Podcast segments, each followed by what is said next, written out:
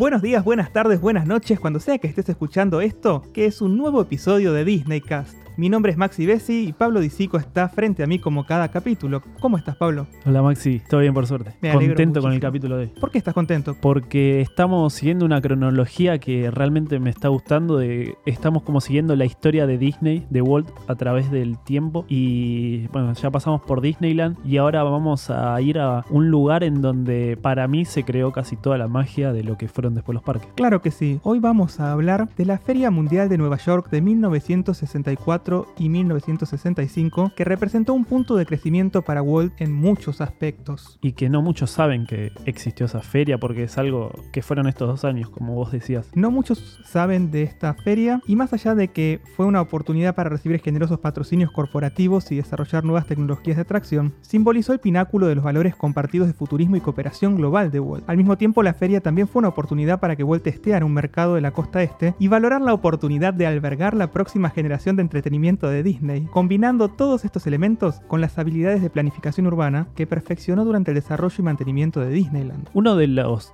de los problemas que veía Walt en esa época era que toda la gente que venía a los parques era de California y de los alrededores. Como que de las otras zonas de Estados Unidos no, ven- no venían, no estaban yendo tanto como la gente de California. Entonces él vio en, en esta feria una oportunidad de mostrar al mundo Disney para que después puedan- vengan al parque. Una forma de promocionarse Exactamente. pero no solo de promocionarse, como ya vamos a ver en un ratito.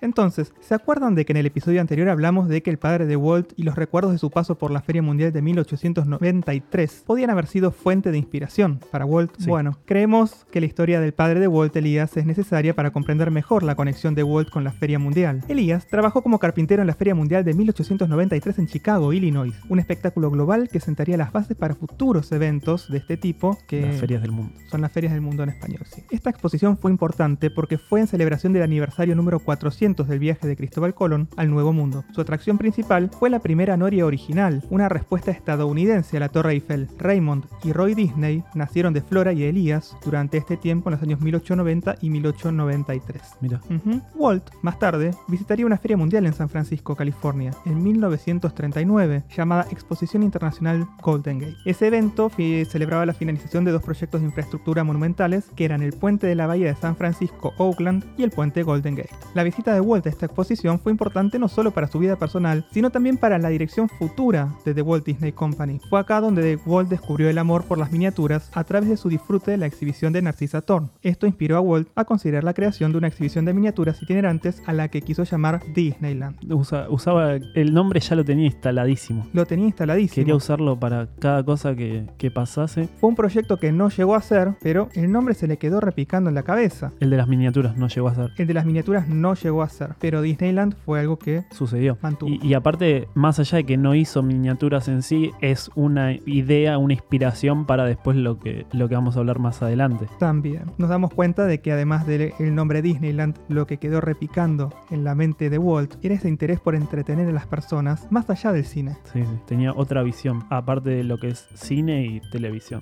Más de dos décadas después, Walt, pionero no solo en la industria del cine, sino también en la televisión y el entretenimiento temático, como ya hablamos, había tenido un programa de televisión para Sí, claro, Disneyland, ABC. con eso pudo eh, financiar Disneyland. Él se puso a investigar cómo conseguir financiación. De esta forma, él empieza a conseguir sponsors para crear atracciones. Esas atracciones son las de la Feria Mundial de 1964 a 1965 que vamos a hablar ahora. Un detalle, eh, en, la, en una de las ferias mundiales que mm, una, una exposición universal en 1939, que también fue en Nueva York, apareció un corto de, de Mickey. Que, ¿Cuál? Eh, Mickey's Surprise Party, un corto de 5 minutos. Fue el que estuvo patrocinado por National Biscuit Company. Mira vos. Fue la, la primera vez que Disney apareció en, en una feria mundial, antes de, de esto. Dato curioso. Sí. Volvemos a la feria mundial. Dale, sí, contanos más. Como dijiste, eh, Walt vio esto como una doble oportunidad. Podía experimentar con nuevas tecnologías para su implementación en Disneyland, utilizando generosos patrocinios corporativos. Y podía probar las aguas para un nuevo lugar de entretenimiento en la costa este, que bueno, es un concepto que eventualmente se conocería dentro de la empresa como el Proyecto Florida. El misterioso proyecto Florida, ¿de qué estarían hablando? ¿De qué estarían hablando? Contame, tengo entendido que hubo cuatro atracciones de Disney en la Feria Mundial de Nueva York. ¿Cuáles fueron? Sí, cuatro atracciones, cada una patrocinada por una empresa distinta. De la primera Force Magic Skyway, patrocinada cla- claramente por Ford. It's a Small World, patrocinada por Pepsi Cola y UNICEF. Ujú. General Electric Progress Land, que bueno, contó con el carrusel del progreso, Carrusel of Progress. Sí, entre otras cosas. Eh, bueno, por General Electric estaba patrocinada. Y el estado de Illinois patrocinó Great Moments with Mr. Lincoln. Mira vos. Esa todavía creo que se puede ver en animatrónico de Lincoln. Sí, eh, se puede ver en Disneyland. eh, apenas entras a la derecha, si no me equivoco, está que él está él solo. Y si no, hay una réplica muy parecida en Epcot, en el Halls of President. Eso es en Magic Kingdom, me parece. Claro, bueno, pero. ¿No es en Magic el Hall of Presidents? Claro, en Epcot. No, No, en Magic. Hall- Está en, en toda la, la parte de New Orleans Square y, y por ahí. Que salen los Muppets. No, eso es otra cosa. Lo de los Muppets es, creo que es grandes momentos de Estados Unidos. Yo la verdad lo vi el de los Muppets, me Aburrió que están poco. todos los presidentes. El- esto es otra cosa de los Muppets. Ahí me parece que está Lincoln. No, por- la, la de los Muppets cerró hace poco. Primero sí, eso sí, lo los Muppets ya no están. Eso es cierto. Pero después, los grandes momentos de los presidentes están en el pabellón de Estados Unidos, de Epcot. Yo estoy seguro de que está en Magic. No nos vamos a poner de acuerdo, pero no importa. En el próximo episodio lo buscás y vemos qué onda. Sí, no nos gusta buscar ahora en vivo, pero nos gusta más tener datos. Googlealo, googlealo que yo sigo. Dale. Eh, sí, está en Magic Kingdom. Está en Magic. Sí, es, son atracciones que realmente no, no, me, no me llamaron la atención para ir, por eso no sé dónde está. No, bueno, está bien, qué sé yo. A cada uno le gusta lo que a cada uno le gusta. Ya sé. Bueno, para empezar a hablar de estas atracciones tenemos que mencionar a Marty Sklar y a Bob Garr. Lo que necesitan saber de ellos en este momento es que son dos legendarios Imagineers de Disney que trabajaron junto a Walt Disney y ayudaron a diseñar las atracciones de la feria. Ya vamos a volver a hablar sobre ellos más adelante. Respecto del término Imagineer, lo que te tengo que explicar ahora es que Imagineering es un término usado para ingeniería creativa, creado por Alcoa Corporation y popularizado por The Walt Disney Company. En definitiva, los Imagineers son ingenieros súper creativos que se ocupan de mucho más que solo ingeniería. Son el motor creativo que diseña y da forma a los aspectos creativos, construyendo todos los parques temáticos, resorts, atracciones y cruceros de Disney en todo el mundo. Si se dan cuenta, es un juego de palabras. Imagineers es un juego entre en español. Claro, imaginarios y ingenieros. Engineers. Exactamente. Imagineers. Cuando decimos que le dan forma a los aspectos creativos, quiere decir que le dan bola a todo lo que es la historia, de qué se cuenta y cómo se cuenta. Todas las atracciones que a vos te gustan de Disney, de Disneyland, de Disney World, de Disneyland Shanghai, de cualquier De parque parque. temático alrededor del mundo de Disney, la ideó un Imagineer. Exactamente. Eso que te están contando salió de la cabeza de un Imagineer y junto con un equipo creativo de Imagineers lo hicieron realidad. Ahora que sabemos que Marty Sklar y Bob Carr fueron Imagineers, te contamos que fueron imprescindibles para la historia de los parques Disney alrededor del mundo y los mencionamos porque junto con Walt fueron en gran parte responsables del éxito de Disney en la feria mundial que nos ocupa. Además de crear cuatro atracciones que de alguna forma vivieron después de la feria, los Imagineers de Disney perfeccionaron el arte de audio animatronics. Ellos también llevaron la narración de las historias temáticas a un nuevo nivel y demostraron que el estilo de Disneyland tenía atractivo más allá del sur de California. Para todo esto sirvió esta feria mundial. Sí. Como decimos siempre, a Walt le gustaba documentar todo. Hay muchísimos videos en donde lo ves a Walt trabajando con los Imagineers y la verdad que son increíbles. Para esa época, lo que estaban creando era algo impensado. Por supuesto. Y hay videos en los que si vos lo ves a Walt te va a resultar muy parecido al Howard Stark de Iron Man 2 Sí. Cuando hacen el Stark Expo. Bueno, el Stark Expo se ve muy parecido a la feria mundial, con todos esos pabellones, con esas- Exactamente. Sí, es sí. como, Ahora. como un paralelismo, un, una- un- un tributo Un tributo. a. Walt. Un homenaje. A mí me resultó así por lo menos. Sí, sí, ahora que, ahora que lo decís, lo, lo vi- pienso de esa manera. Bueno, bueno, te dije que a Disney le había ido muy bien en la feria mundial. Por si hace falta decirlo, te cuento que, por ejemplo, It's a Small World, si no recuerdo mal, fue visitada por más de 10 millones de personas a 2 dólares cada ticket por adulto. O sea que más de 20 millones de dólares de aquella Una época locura. se llevó. A cada, a cada atracción había que pagar para poder entrar. Había que pagar cada atracción, así es. Como ya dijimos, Walt había estado pensando en expandir su concepto de parque temático a otros lugares, y según los informes, vio la feria como campo de pruebas para el público de la costa este. Tanto éxito tuvo que, según información revelada por el mismísimo Marty Sklar, el mismo mes en que se inauguró la feria, abril de 1964, Walt Disney compró el primer terreno en Florida que finalmente se convertiría en Walt Disney World, en Orlando. Sí, ya vamos a hablar más detalladamente de, de esa compra de terrenos. Yo tengo ganas de hablar el próximo episodio de Disney. Creo que, creo que- vamos a hablar, porque realmente es, es increíble lo que hizo Walt Disney con eso. Para conseguirlos. Exactamente. Sin que nadie esté sin que- el enterándose. proyecto, como, como decías hace un rato vos. muy misterioso. Lamento informarles que Marty Clark falleció en julio de 2017 a la edad de 83 años. Está consagrado como leyenda de Disney y tiene su propia placa de Disney Legends en el lote de estudio de la compañía en Burbank, California, Sí, que en es la que plaza. mencionaste vos en el audio tour. Esta leyenda permaneció activa en los parques durante los últimos años de su vida y al momento de su muerte era el único empleado que asistió a la inauguración de todos los parques de Disney que había en el mundo hasta ese momento, incluido Shanghai Disneyland en 2016. Qué locura, haber asistido a la inauguración de todos los parques, desde el primero hasta el último, bueno, hace poco, en el 2016, la verdad increíble. Todos y cada uno. Y atrás de todos algo hizo. Sí. Bueno, volviendo a la Feria Mundial, la atracción más duradera y popular de Disney que surgió de ahí es It's a Small World. Lo curioso es que esta atracción fue algo como un invento de, de último momento. Quiero meter un, un pedacito Un bocadillo, ahí, un bocadillo. Eh, no me gusta It's a Small World. No te gusta No. porque te quema mucho el coco. Sí, sí. Sí. eh, es como el capítulo este de Los Simpsons, ¿viste? En el que parodian. Sí. Eh, no- aparte los ves y el que conoce la atracción, todos los muñecos iluminados desde abajo, Moviéndose al son de la música. es todos muy terrorífica. tiempo, la coreo, música, la música es como que te llaman, viste, a algo. al lavado de cerebro. Exactamente. Eh, pero es una atracción que para mí no podés no visitar. es icónica, es algo que, que- a ver, la ideó el mismo Walt Disney. Walt Disney estuvo atrás de ella supervisando cada detalle. Eso la convierte en una atracción excepcional. No quedan tantas atracciones que haya supervisado directamente Walt. No. Así que esas que uno piensa que van quedando o que son más para nenes porque no tienen tanta emoción atrás, son esas atracciones que marcaron un antes y un después. Aparte es una atracción que ya desde que llegas, ya desde que llegas a ese reloj, a ese paredón, ya te está contando algo. Ya estás viendo algo. Es, es algo que ideó el mismísimo Walt y que sigue durando el tiempo. Y creo que es una atracción que no van a poder sacar nunca. No deberían sacarla nunca porque es parte de la historia viva de los parques. Te cuento que según Sklar, la gente de Pepsi y UNICEF contactó a la compañía Disney para construir una atracción que estuviera en la feria y este llamado lo hicieron a principios de 1963. Sí, recordemos que la feria se iba a hacer en el 64, Ujú. un año antes. Debido a que los Imagineers ya se habían comprometido con otros tres proyectos, los ejecutivos rechazaron la solicitud. El tema es que cuando Walt se enteró, se recontra enojó y contactó él mismo a UNICEF para aceptar y asumir el cuarto proyecto de la feria. También no, no podían dejar pasar esto. Walt no quería dejarlo pasar en una oportunidad maravillosa. Él siempre se ponía una vara muy alta.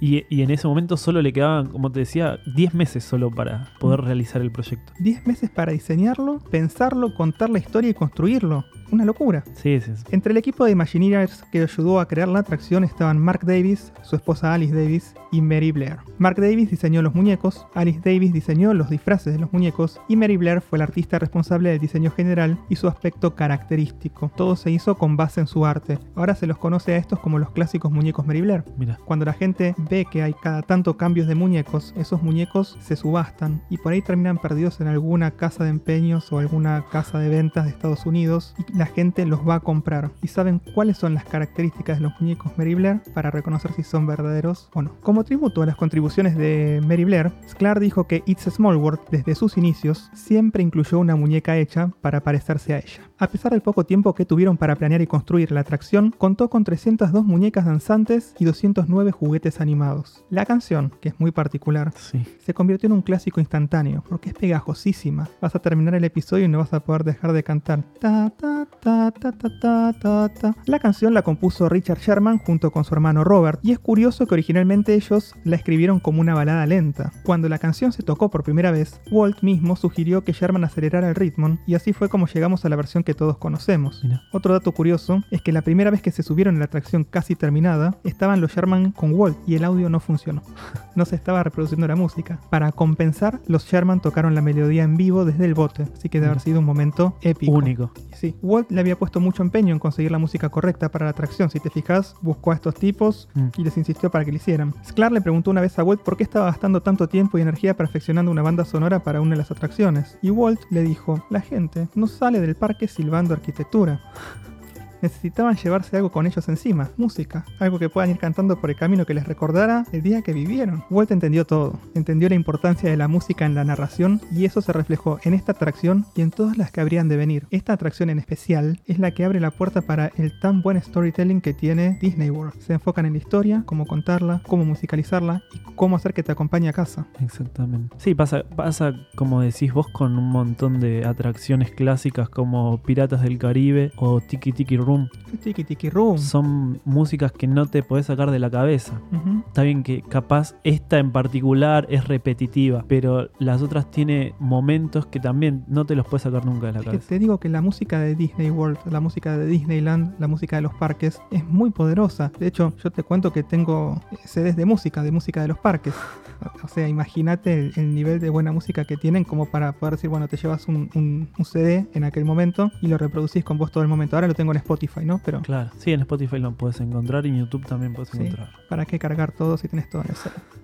Bueno, en el espíritu de unidad nacional promocionado por UNICEF, el tema se cantó y se grabó en varios estudios del mundo en el idioma de cada país. ¿Mm? Estamos volviendo a la canción. En Londres lo grabó un coro de iglesia, artistas de televisión grabaron su parte en México, en Roma lo grabó un coro escolar y niños locales lo cantaron en Tokio y en California. Y así hay muchas anécdotas más. Después de la feria, It's a Small World se trasladó más o menos intacta a Disneyland, donde se abrió un lugar más grande, con algunas escenas adicionales y mejoradas. Los Imagineers diseñaron ahí una fachada elaborada, que es la que vos contaste, que incluía un reloj fantástico para la versión de California de la atracción. Sí, en la feria algo icónico que aparecía en esta atracción era la Torre de los Cuatro Vientos. que mm, realmente se hizo muy popular. Era una torre que con el viento iba haciendo eh, ritmos. Sí. Y fue muy popular en ese momento. Tenía casi cuat- 40 metros de altura y 90 toneladas. Y era Pesaba. tan visible de todos lados que se convirtió en punto de referencia y la gente en la feria lo ponía como punto de referencia para encontrarse. Decían, nos encontramos en la Torre de los Cuatro Vientos, nos vemos en la Torre de los Cuatro Vientos. Sí, no la pudieron llevar por el peso. No. Así que la dejaron allá. Pero por eso le dieron esta fachada elaborada que ahora podemos ver en Disneyland. Y que es tan icónica en este momento.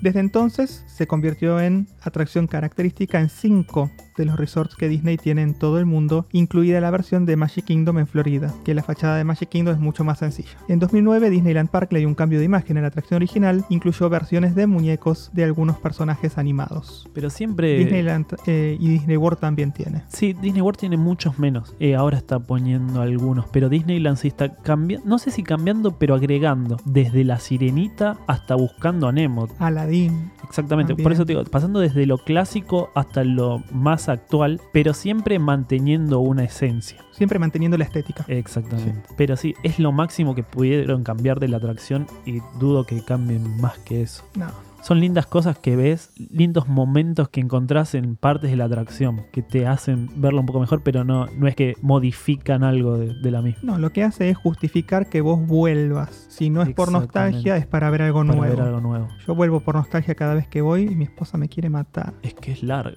Eh, Bueno, pero para un día de calor la pasás bien, fresquito y aparte es el crucero más feliz y colorido en el que hayas navegado jamás. Y cada vez que vas es imposible sacarte la canción de la cabeza por un rato muy largo. Así que si no la conoces, la vas a recontra disfrutar y si la conoces, volvé porque tu corazoncito lo está pidiendo. Sí, vayan una vez sola igual, es suficiente. Corra. Otra atracción importante de esta feria, vamos a cambiar porque veo que no te gusta, es Great Moments with Mr. Lincoln. Grandes momentos con el señor Lincoln. Te cuento que las revolucionarias figuras de audioanimatrónicos de Disney no debutaron en la Feria Mundial de Nueva York. Mm. Si te acordás, en el episodio anterior te contamos que Walt Disney's Enchanted Tiki Room se había inaugurado en Disneyland en 1973 y contenía los primeros audioanimatrónicos. El tema es que Walt Disney's Enchanted Tiki Room era un espectáculo totalmente animatrónico de audio, pero los pájaros y flores cantantes fueron relativamente primitivos. Los Imagineers a instancias de Walt Disney llevaron la tecnología al siguiente nivel para la feria. ¿Primitivos en qué sentidos? ¿En que tenían poco movimiento? en que tenían poco movimiento, en que no eran tan, tan puntillosos como el, anima- el audio animatrónico de Lincoln que vamos No, a ver en por, un eso, rato. por eso te preguntaba. Vos fíjate que el audio animatrónico de Lincoln tiene expresiones faciales humanas, movimientos o anatómicamente correctos. Eso es, es algo que en el Enchanted Tiki Room lo que tenía son pájaros que a lo sumo mueven las alas, Sí, sí, sí. mueven un Y poquito la capaz cabeza el pico, pero no sé si eso y es de el ese pico. momento. y por ahí un poquito los ojos, pero el animatrónico animatrónico de Lincoln era un tipo hablando enfrente tuyo que era el decimosexto sí. presidente de los Estados Unidos. Estaba muy bien hecho para esa época. Sí, para que. Para es el como que... se te aparezca delante tuyo eh, Arnold Schwarzenegger y se saque la, la- la máscara y veas que abajo era un audio animatrónico. A ese nivel eh, Y, era, y y creo impresionante que para en un momento pasó que, que se, se le salió un pedazo de máscara. En esa o en otra atracción, no me acuerdo. Eh, Eh, si vos me estás preguntando, yo tengo una anécdota de, de uno de los testeos, que en realidad lo que pasó fue que le salió el, el líquido, líquido hidráulico de la verde. cabeza. verde era, ¿no? Sí, y alguien le dijo, pero por Dios, no podés hacer un reenactment del asesinato del presidente Lincoln. Entonces, eh, sí, a veces fallan los audioanimatrónicos y si fallan se ve horrible, pero bueno. Para el que no conoce Tiki Room, porque nosotros hablamos como si capaz todos supiesen de todo, Sí. eh, básicamente es como un salón donde te sentás y aparecen pájaros cantando. Es un salón en el que hay un, un auditorio circular, hay cuatro, hay cuatro, eh, sí, son Cuatro son- zonas. Son cuatro eh, zonas. sí. Es como una cruz donde vos te sentás en los costados y bueno, y van pasando cosas con pájaros. Se cuenta una historia y cada una de, de esas cuatro zonas tiene que hacer sonidos distintos durante la canción, van involucrando al, al- Sí, algún día le vamos a dedicar un capítulo o medio capítulo porque tiene muchos detalles. Cada pájaro tiene su nombre. Es bastante tiene mucha lindo. historia. Sí. Bueno, el proyecto este de Lincoln fue uno de los favoritos de Walt Disney. Lincoln siempre fue uno de sus héroes y Disney sintió que las técnicas de narración que él y sus Imagineers habían desarrollado podrían ayudar a darle vida al presidente de una manera única y notable. Se estima que la atracción costó 1.5 millones, que en ese momento era una tonelada de plata. Una locura.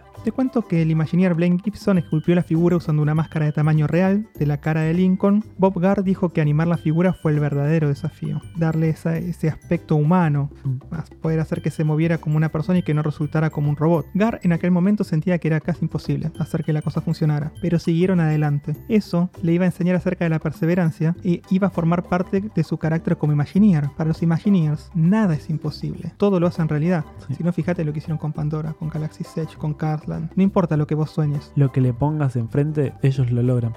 Contame, querías contarme algo. No, te iba a hablar de Pandora y de las islas flotantes, pero más adelante lo vamos a Pero si a hablar. vos eso no te gusta. Y pero es por eso lo iba a decir, ¿viste? Y después dije, no, ¿para qué lo voy a decir? Porque es algo que todos dicen, wow, las islas flotantes. En realidad es- una estructura muy. no es tan complicada No, de no es compleja. Pero yo veo a la gente y dice, wow, islas flotantes, islas. Es que no se imaginan la magia que hay atrás. Ese es el tema. Es Claro, yo que. esa, esa mente cuadrada que dice, estoy viendo, no se imaginan cómo funciona eso. Pero claro, cuando alguien te cuenta cómo funciona la magia, el truco es simple, el truco es sencillo y pierde. Bueno, yo, yo que soy eh, de escuela técnica, eh, es muy fácil, pero por ejemplo, cuando vos hablas de que te cuentan la magia, la magia de, por ejemplo, de atracciones como Tower of Terror, Sí. es increíble. Eso sí que, eso sí que es un laburo que. Y en, y en cada parque es distinto. Cómo lo fueron acondicionando a cada parque, eso sí ahí te das cuenta del laburo de los Imagineers. De lo que pueden llegar a ser. Igual de Tower of Terror vamos a hablar y va a tener. Hay muchos Imagineers dando vuelta, hay muchos nombres Sí, que muchos nosotros nombres queremos grosos. que ustedes conozcan porque a su manera son, entre comillas, héroes. Porque es gente que logró enfrentarse a problemas porque tenían que mostrar algo, no sabían cómo hacerlo y lo solucionaron. En la adversidad para que vos puedas ver eso que es increíble, que es impresionante, que es algo que no hubieras concebido en tu vida. ¿Es algo que nosotros necesitamos? No. No. Pero de todos modos, esas tecnologías muchas veces también son aplicables a cuestiones que hacen a la vida diaria. Disney sacó muchas patentes que después con el tiempo se usaron para otras cosas Sí, también. De hecho, hace poco estaban trabajando en una patente para los parques para que vos pudieras cargar tu teléfono mientras estás caminando. Estaban trabajando en eso, si no me equivoco. Esa no, no la escuché. Entonces, vos te divertís en los parques. Ellos hacen todo lo posible para que vos estés cómodo ahí. Y eso después sirve para la vida diaria. Porque si ellos logran sacar esta patente, vos vas a poder cargar en cualquier parte del mundo tu teléfono mientras caminas. Es muy sencillo. Sí, recordemos que estamos hablando del 64 y hasta el día de hoy, casi 60 años después, Sí. eh, siguen apareciendo cosas nuevas de, de los Imagineers.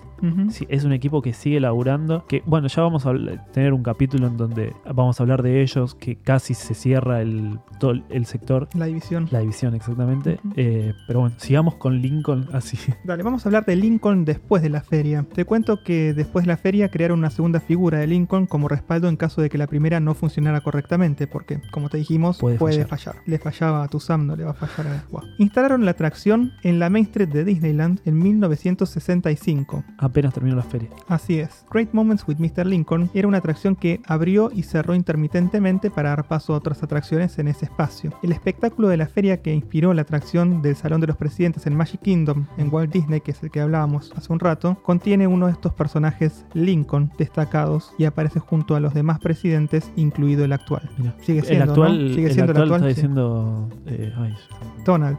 Sí. Sí. Sí, sí, cada vez que asume un presidente nuevo lo, lo agregan a la atracción. Sí. Y tengo entendido que usan la voz de cada presidente, ¿no? Usan la voz de cada presidente, el único que está callado es justamente No. el que no fue a, a grabar Donald Trump. La tercera atracción que surgió de la Feria de Nueva York de 1964 fue el Carrusel del Progreso, el Carrusel of Progress, que era parte del pabellón Progressland de General Electric, tenía una gran cantidad de personajes humanos. Estos audioanimatrónicos formaron parte de un espectáculo que intentaba mostrar la importancia de la electricidad a través de diferentes épocas de la humanidad. Fue presentado en un teatro giratorio único. Los espectadores ingresaban a uno de los seis auditorios de 240 asientos y estos auditorios estaban dispuestos en círculo sobre una enorme plataforma giratoria que giraba en torno a un escenario central. Imagínense como una calecita que en el medio siempre hay el, el motor que está tapado. Ujú. Bueno, es, ese centro es donde estaban los animatrónicos. Y en el centro vos tenés un escenario que Está dividido. está dividido en seis partes. Entonces cuando vos girás, pasás a una parte de ese escenario, ves un cuadro, gira de nuevo, ves otra parte. Y es una atracción que, que nunca se vacía. Ese es un detalle que, que siempre Nunca. tiene gente en todos, siempre en todos los escenarios tiene gente, porque mientras vos estás en un escenario viendo la escena en sí, en otro la gente está bajando, saliendo de la atracción y volviendo a entrar de vuelta. Y Entonces nunca para, no es como una noria, viste, que te que esperar a que suba. Acá siempre tenés algo. Siempre ver. tenés movimiento de gente. Exactamente. No, Más que movimiento de gente, no sentís baches. A eso es a lo que iba. Mm. Porque mientras estás en movimiento de gente, vos estás viendo algo y no- ni te enterás que esta gente se está moviendo. Claro. Había algo parecido a esto en el pabellón de Chrysler. tenía un, un concepto similar que era un show go round, pero en lugar de moverse la audiencia, lo que se movía era el escenario. Entonces que la gente se moviera es lo que hacía única a esta atracción Claro. de Walt Disney. Los escenarios que se representaban eran los comienzos de la electricidad en los años 1900, la masificación de la electricidad en la década de 1920, la década de 1940 posterior a la Segunda Guerra Mundial y el futuro cercano de finales de la década de 1960. En cada cuadro, una familia de personajes audioanimatrónicos nos va mostrando el papel que desempeñó la electricidad en sus vidas en cada periodo. De eso trata esta atracción. Sí. Bob Carr dijo que la idea fue de Walt Disney y que quería incluir también un perro recurrente en cada escena para la continuidad, cosa de que vos vayas viendo envejecer también al perro. Mira, nunca me di cuenta de detalle. ¿Nunca viste el perro y el Sí, costado? lo vi, pero no. ¿No te diste cuenta que iba envejeciendo? ese- eso. Como puente entre cada escena, sonaba la melodía de los hermanos Sherman, There's a Great Big Beautiful Tomorrow. Otra canción muy pegadiza. There's a Great Demasiado. Big Beautiful Tomorrow. Bueno, que se traduce al español como Hay un gran hermoso mañana. Esta canción la puedes escuchar también en la película Tomorrowland. Exactamente, sí. Sí, La de... Uh, ¿Quién la dirigió? No, me acuerdo. Pero que trabaja George Clooney. Me aburrió esa película, pero Bueno. la puedes escuchar ahí.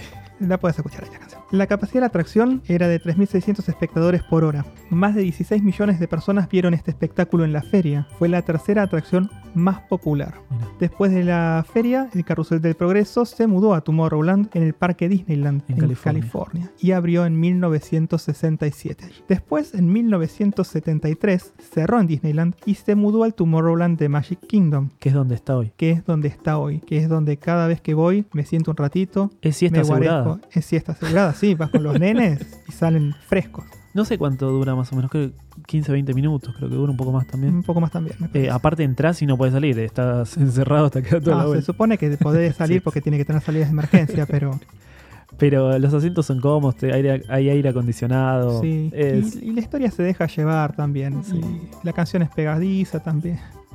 Ah, se disfruta. Por ahí no es lo que en donde vos te meterías si, si lo que más disfrutás es Space Mountain. Te preferís comer la fila de Space Mountain en vez de ir a ver eso. Son atracciones clásicas.